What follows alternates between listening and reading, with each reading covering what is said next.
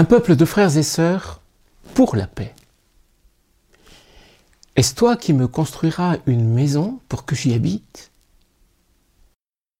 Cette question à David n'est pas un reproche de Dieu à un roi trop prétentieux.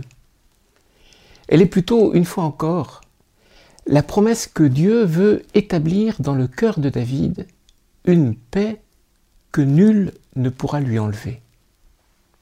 Mais quelle est donc cette paix? C'est la paix de celui qui, humblement, écoute Dieu lui dire qu'il le connaît très bien. Dieu sait qui est David. Il était avec lui lorsqu'il était un jeune berger. Il connaît ses victoires, puisqu'il y a contribué.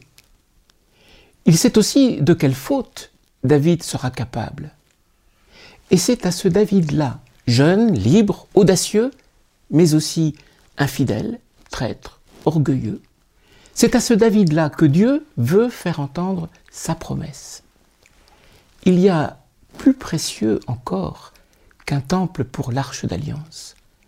C'est le peuple lui-même que Dieu a choisi pour en faire sa demeure et habiter parmi les hommes. Et de ce peuple, Dieu veut faire le signe de sa promesse de vie aux hommes. Telle est la mission de l'Église, c'est-à-dire de chacune de nos communautés de foi. Être signe que jamais Dieu ne réduit quiconque à ses fautes, qu'il pardonne, qu'il ne cesse de donner ainsi à nouveau la force de vivre avec lui qu'ainsi il édifie un peuple de frères, corps vivant du Christ. Cette nuit, nous chanterons qu'un enfant nous est né. Il est prince de la paix, parce qu'il est avènement de la miséricorde en nous et entre nous.